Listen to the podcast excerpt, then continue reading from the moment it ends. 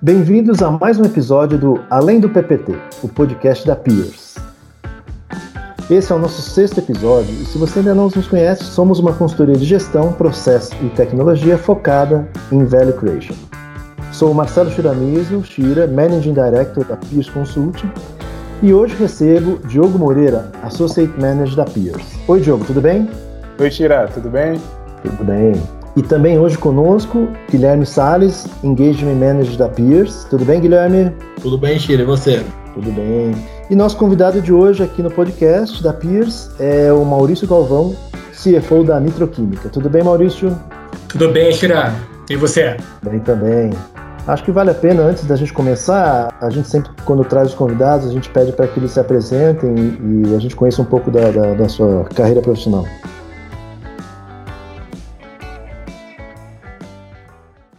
Legal, Shira.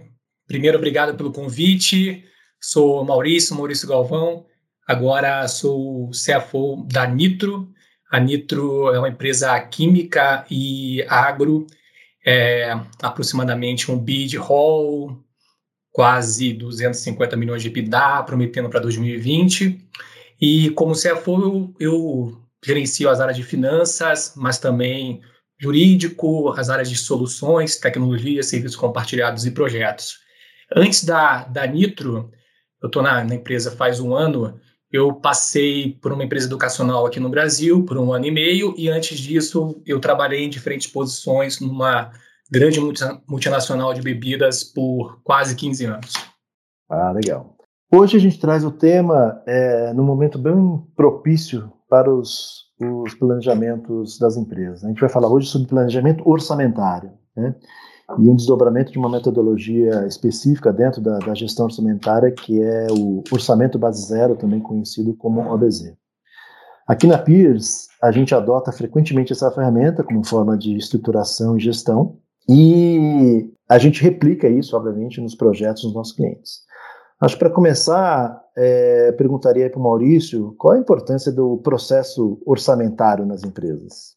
Vamos falar um pouquinho de planejamento orçamentário e não acredito que para falar de orçamento a gente consiga desvincular o processo até de definição de estratégia, mas também até mais do que estratégia de uma organização, o processo de orçamento está muito ligado com a própria cultura da organização. Então, é, dentro das experiências que eu vivi, é, foram, foram bastante significativos a aderência daquilo que a, que a companhia busca, a forma como ela se vê, com os processos que compõem a discussão do orçamento da companhia para os próximos anos. Você pode falar de uma maneira mais abrangente, como a visão de longo prazo, os próximos cinco, os próximos três anos, onde são, são, são feitas discussões mais alto nível, abrindo gaps, vendo as fraquezas, deficiências, mas também as fortalezas de cada uma das organizações, que deveria ser um processo menos numérico, mas mais de ideias, ideação e, e abertura de gaps. Mas no curto prazo, sempre a gente é, discute por um um tempo mais longo, infelizmente, é o orçamento do próximo ano. Então, é, falo muito de orçamento, uma, uma, uma, é uma questão cultural, então, como pensar grande, como abrir gaps, seja para o próximo ano, para os próximos cinco anos, mas vamos falar mais no detalhe do próximo ano. Tem muito com como você desdobra a estratégia em ações, em metas para o seguinte ano também. Então, processo orçamentário conecta muito com a questão de como desdobrar metas e ter os corretos incentivos para a organização de maneira estruturada. E, por último, é difícil também desvincular é, metas e, e, e, gaps de, de novo, como você incentiva o ser humano para fazer o seu melhor né, no curto espaço de tempo. Então, desde o meu primeiro ano profissional, isso é muito claro desde que eu fui analista, passando por coordenador, em diferentes posições, é, em diferentes posições, vivendo diferentes realidades também, aonde estava no processo. Então, é um processo fundamental para setar o que, que, você espera, onde você espera estar no próximo ano. E a gente sabe que uma certeza é clara, que a gente provavelmente vai chegar naquele lugar de maneira diferente, mas é muito importante mesmo assim se planejar. Então, é, acho uma das um dos exercícios mais importantes de uma organização. E é claro, temos diferentes métodos, a gente só tem que tomar um pouco de cuidado com a também com o investimento de tempo nesse nesse processo, né? Algumas vezes a gente demanda muito tempo da organização e acaba perdendo foco da própria entrega do próprio ano ou de ver uma coisa mais a longo prazo. Então, sempre esse dilema de tempo, dedicação é importante. Legal, acho que você tocou num ponto super importante que é a questão cultural, né? Acho que a primeira coisa que a gente trabalha com projetos dessa natureza, setar a expectativa da organização que a gente vai implementar uma cultura nova, né? uma cultura de orçamento quando ela não existe. Então, primeiro uma cultura de se planejar, né?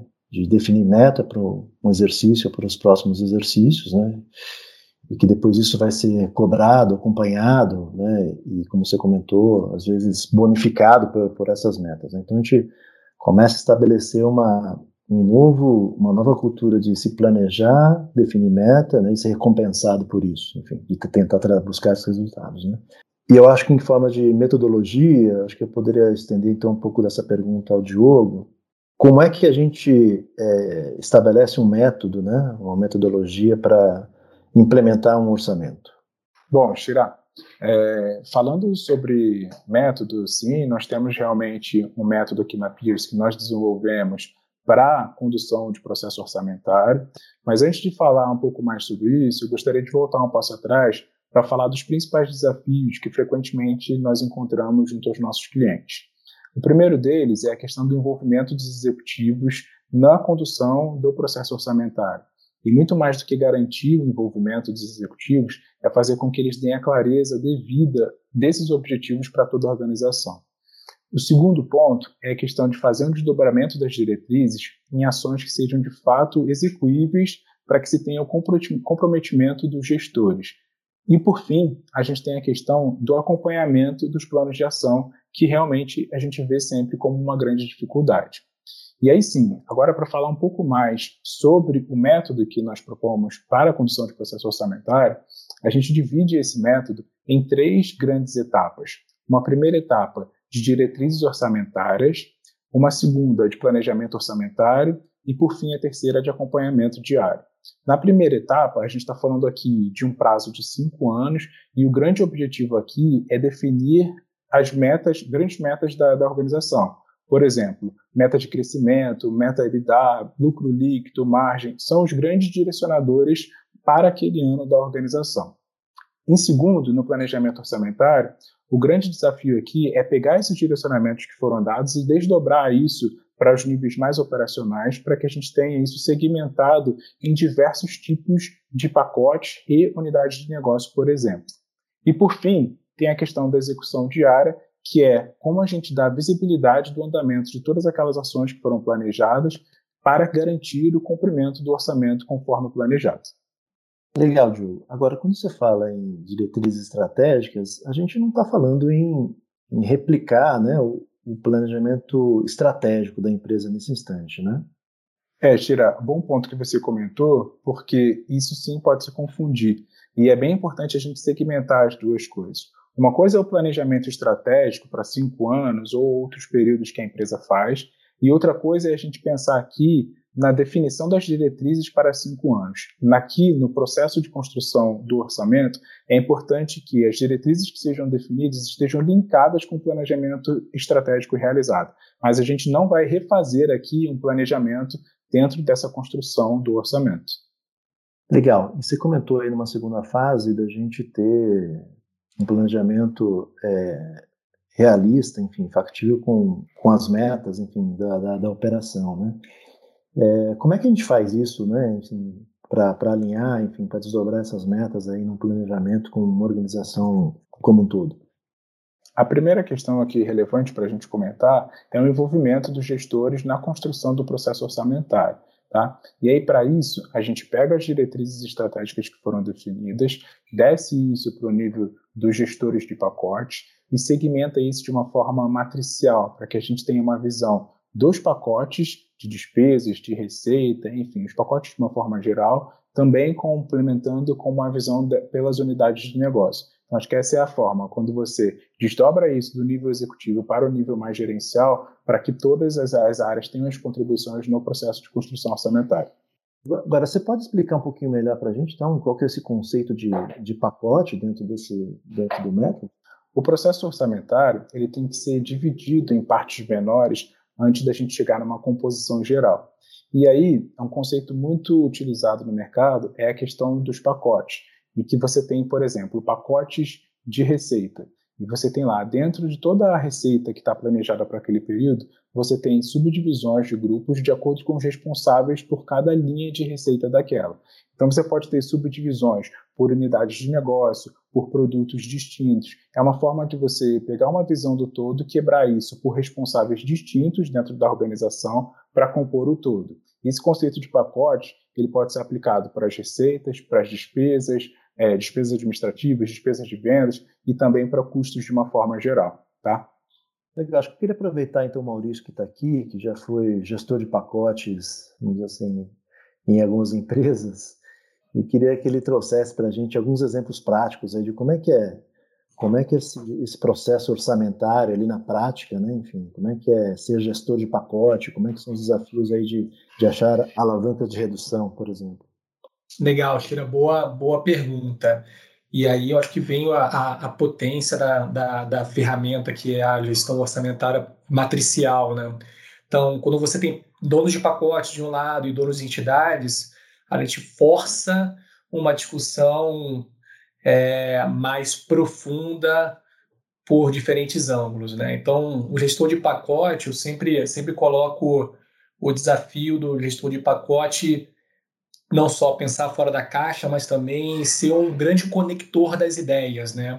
Então, o gestor de pacote não necessariamente é da área de suprimentos, por exemplo, mas uma das grandes alavancas que nós temos dentro da gestão orçamentária é envolver o time de, de procurement, de suprimentos, para que eles estejam 100% engajados para que façam a melhor negociação do possível para aquele grupo de gastos.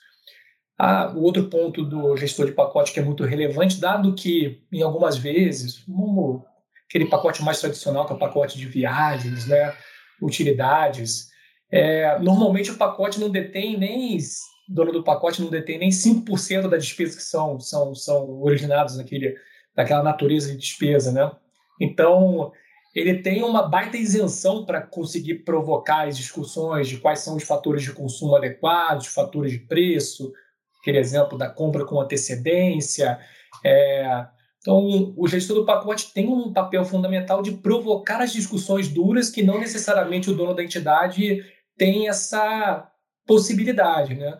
Não, até porque não necessariamente é um grande conhecedor desse grupo de despesa que está controlando. Então, é, imagina isso em uma matriz com 10 responsáveis é, diferentes, com um apoio muito forte do time de suprimentos e o, e o envolvimento do, dos donos de entidade buscando sempre, e isso a gente pode aprender muito, né? Provavelmente cada entidade pode trazer uma melhor prática de gestão, seja para consumo, seja para preço. Então, é, essa, essa, essa matriz é, causa conflito, sem dúvida nenhuma, mas também causa muita ideia boa. Né? Então, é fundamental a gente ter, sobretudo no grupo de despesas, mas a gente pode aplicar isso para o PNL como um todo, essa visão de dono de pacote e dono de entidade. Deixa eu trazer um exemplo, acho que fica legal também para colocar no contexto. Eu, lá no começo da minha carreira, eu fui dono do pacote aluguéis na companhia de bebidas que eu trabalhava. E aí eu putz, era de finanças, era responsável pela gestão de um grupo de contas que tinha o aluguel de veículo, o aluguel de imóveis, e escutando de um fornecedor, a gente fez uma, uma mudança do padrão de carros que a companhia alugava.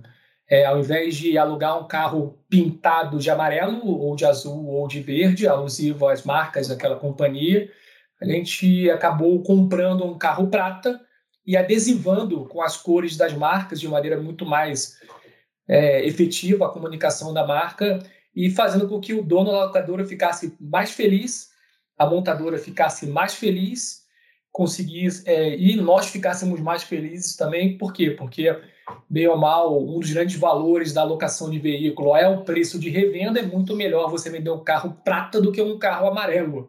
Então, um exemplo bem simples de como uma, uma, uma revisão do, do padrão de consumo acarretou naquele ano entre uma redução de 10% a 15% é, do custo de locação.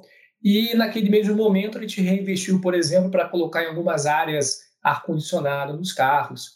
Ao mesmo tempo, naquele mesmo ano, uma provocação em conjunto com outro dono de pacote foi a substituição aonde nós tínhamos possibilidade de colocar carros a gás natural, a implementação dos kits GNV. Então, exemplos vai pontuais, mas que imagina isso numa organização com 10 pessoas pensando de repente uma ou duas práticas para serem implementadas ano após ano.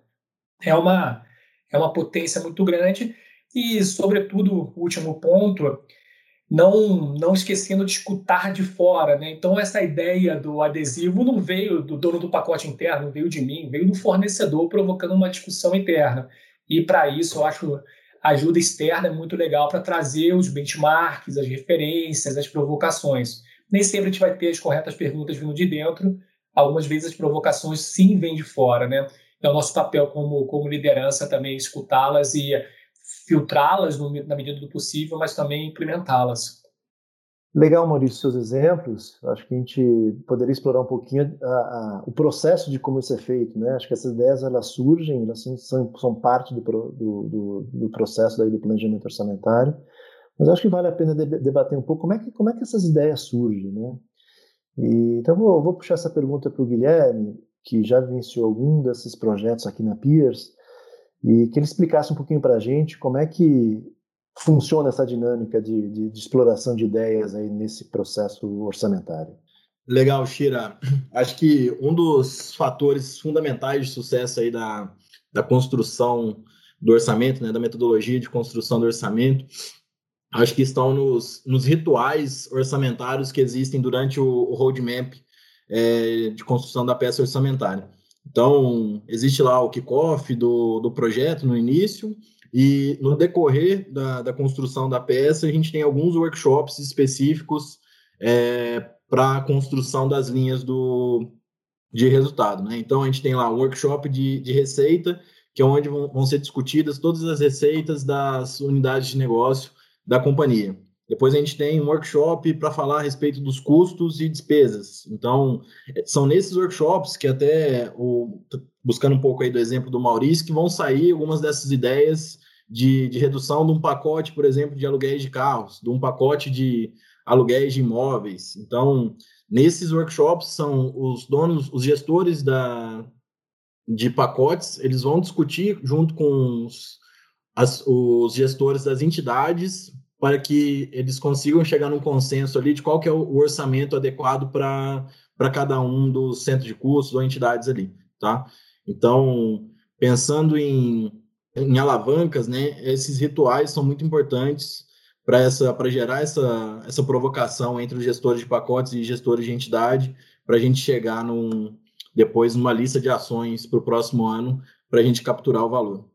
Legal. Só contribuindo aí com o Guilherme, é, sem dúvida nenhuma, esses workshops são muito importantes para reunir pessoas com visões diferentes, como, como mencionei, né, gestores de pacote, donos de entidades, o time de suprimentos, e acho que a ajuda externa, mais uma vez, da Peers, é, é fundamental para ter as corretas provocações, porque nem sempre dos mesmos lugares sairão novas ideias. Né?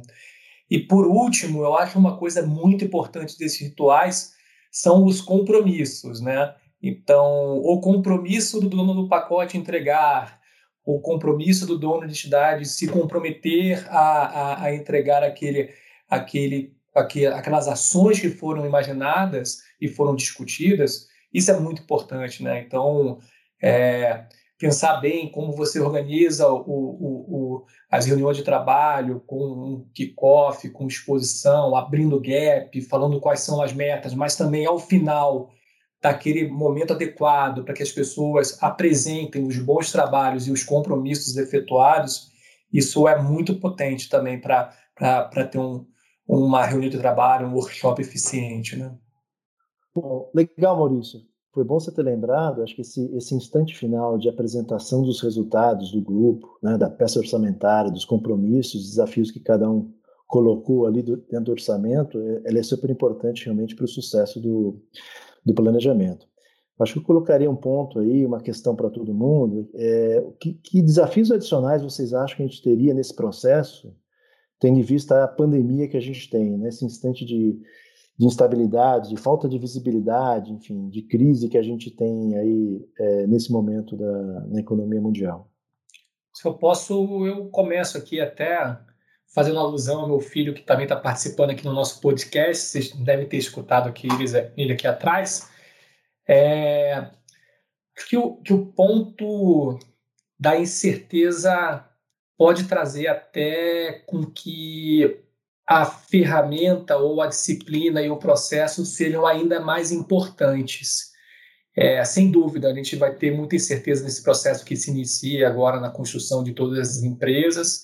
É, no meu caso, felizmente, lá na Nitro, está é, tá sendo um ano de 2020 muito bom, é, porém a gente está também se reinventando, trazendo um ponto que basicamente ninguém viajou aí pelo, pelo, pelo Brasil ou pelo mundo durante o ano. Então, um exemplo simples foi o saving do pacote viagens não vai se refletir no próximo ano. Então, a gente vai ter que recompor a base. Ao mesmo tempo, a gente utilizou aquele saving também para reinvestir, fazendo contratações adicionais de, de pessoas de limpeza, materiais para a sanitização dos sites, etc. Então, é, mesmo, mesmo com tamanha incerteza, as ferramentas e os passos são importantes para a gente ter clareza dos dados, para ter as corretas discussões e, muito provavelmente, propiciar as corretas realocações dos recursos.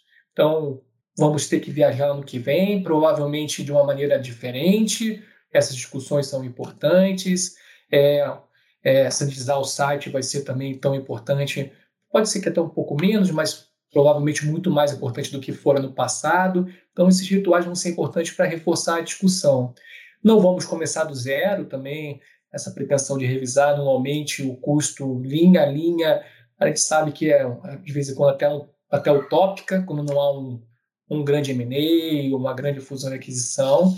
Porém, acho que mais do que o processo, uma coisa que a gente tem que fazer, e eu acho que as empresas acabaram se acostumando ainda mais, é revisitar os cenários pelo menos mensalmente. Né? Então, as rotinas, orçamento se constrói, se constrói uma vez, mas as rotinas de forecast, de LI ou de projeção, provavelmente todas as empresas se tornaram cada vez mais dinâmicas, buscando fazê-las mensalmente, de modo a ter um pouco mais de assertividade, mas mais do que assertividade, é ter um cenário que fosse um pouquinho mais provável para que é, fosse, fosse atingido ao final do ano. Então, eu não acho que a gente tem que desconsiderar o método, mas a gente tem que ter mais também até a humildade de saber que provavelmente a gente vai errar, mas o método vai dar uma probabilidade de erro um pouco menor e vai fazer com que os redirecionamentos sejam mais eficazes durante a sequência dos meses pós-orçamento no próximo ano também.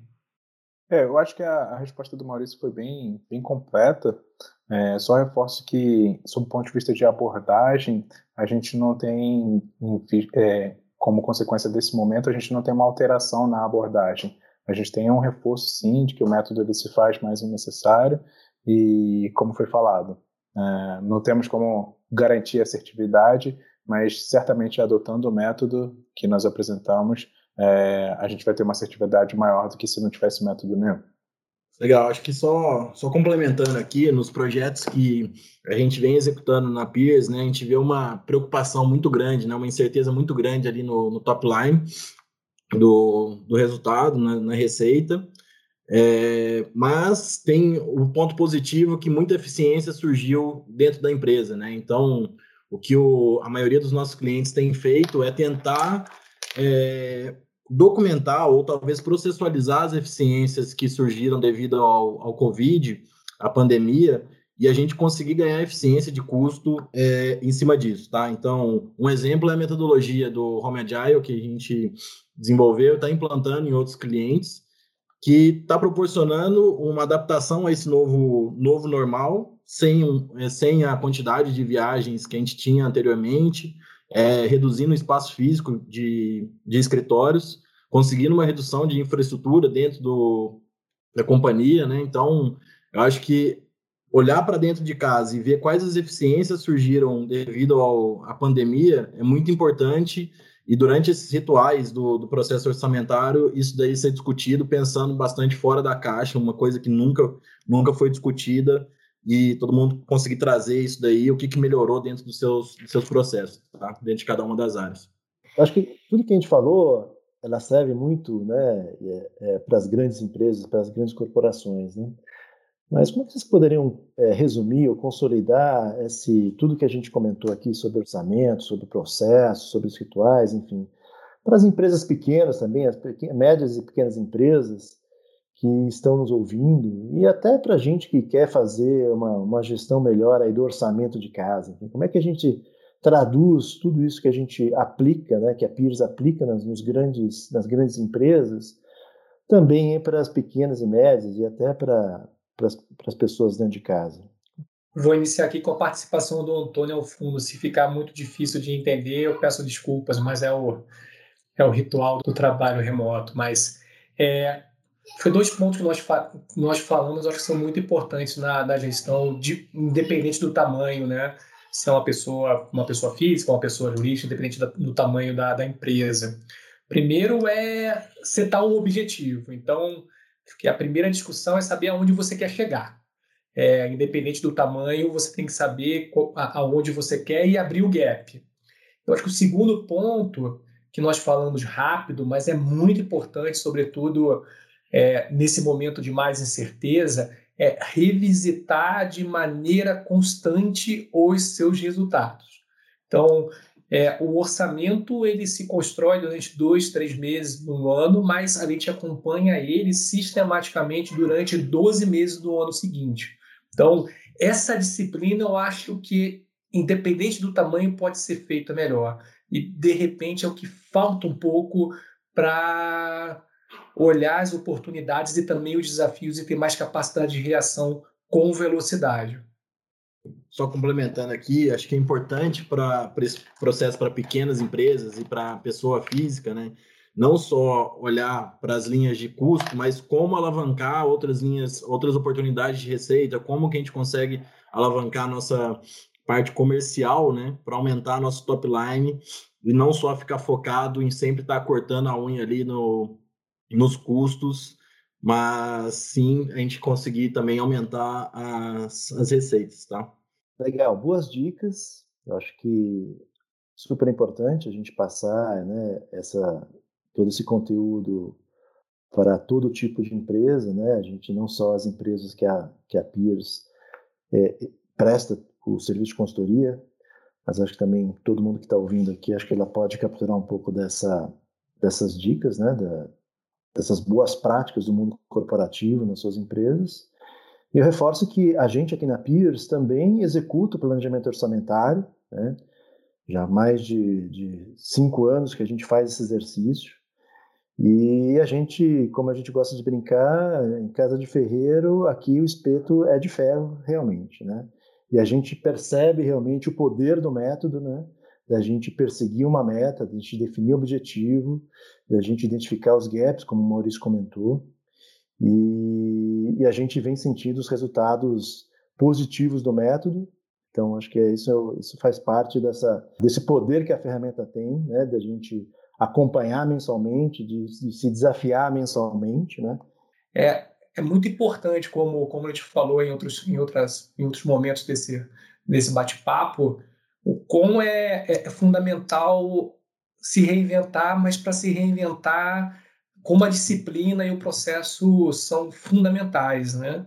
Então, é, também, infelizmente, é fruto de bastante trabalho, mas também por uma característica do, do, do nosso negócio, a Nitro também aponta para um ano muito bom. É, e no momento de profunda transformação, é, entrando no novo segmento, que é o segmento agro, agregando mais duas novas companhias nos últimos 12, 18 meses, onde o processo orçamentário se faz ainda mais necessário. é, mas essa constante fanática revisão dos resultados, sobretudo também trazendo o ponto do Guilherme, revisitando as alavancas da receita e não só do custo, mas da receita também, com essas oportunidades de, de trazer novas, novos incrementos, novas modalidades de serviços, produtos e afins, isso é muito importante para que a gente tenha essa, essa busca vai, incessante pelos resultados. Então, é, que bom escutar isso de vocês da, da Peers e também compartilhar um pouco da realidade aqui na Nitro, onde acho que muito método e disciplina de execução fazem com que a gente esteja passando por esse momento tão desafiador de uma maneira tão positiva também.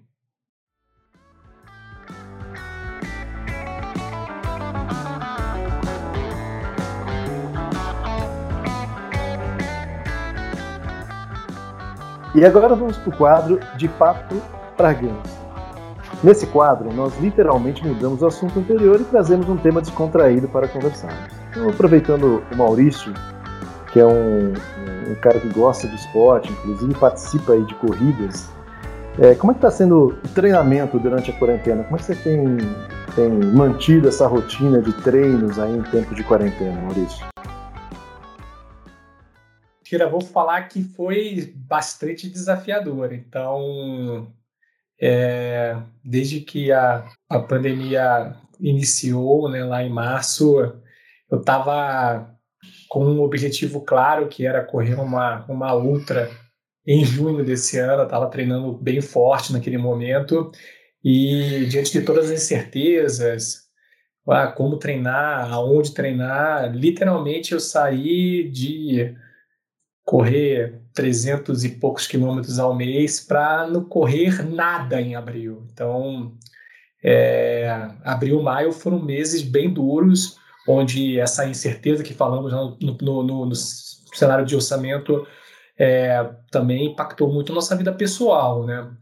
E também fazendo uma, uma, uma alusão aí com aquilo que nós falamos muito de método, disciplina, é, eu estou morando agora é, um pouco mais de tempo no interior, onde tem mais afastamento por si só, social, eu voltei e retomei meus treinos agora a partir de maio e também estou colocando meus próximos objetivos, provavelmente não em provas tradicionais, né, até no, na questão de, de maratonas, as coisas estão se reinventando, né, as maratonas virtuais, mas retomei sim nos, nas últimas dez semanas com os devidos cuidados, mas voltei aí também a a, a, a, praticar o esporte que eu tanto gosto também, que é, acho que me traz também um pouco da característica para gostar tanto de falar de orçamento, né? Que é ser, ser disciplinado e também ser muito focado no alcance de resultados também.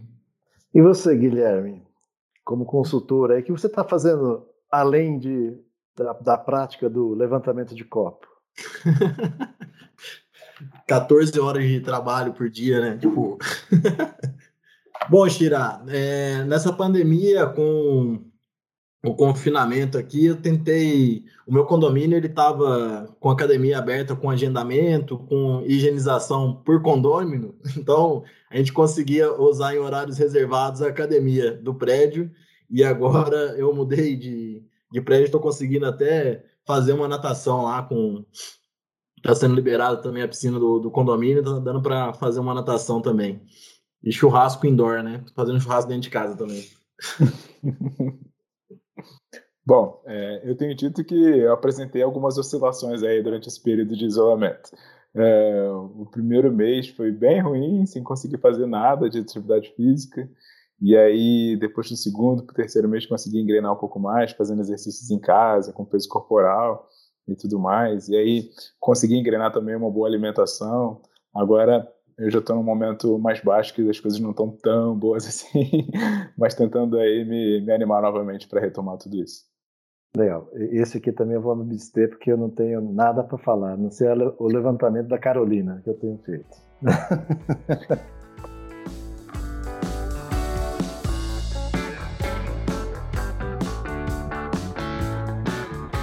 Bom, chegamos ao final de mais um episódio do podcast Além do PPT, produzido pela equipe da Peers Consulting. Hoje nós falamos de gestão orçamentária, o que é o orçamento base zero, as vantagens do, do, do processo orçamentário, de ter um processo rigoroso de controle de custos, com ilustres convidados. E não se esqueça, somos a Peers, consultoria de gestão, processo e tecnologia focada em value creation. Agradeço muitíssimo a participação do nosso convidado nesse podcast da Peers, Maurício Galvão, CFO da Nitro. Obrigado, Maurício.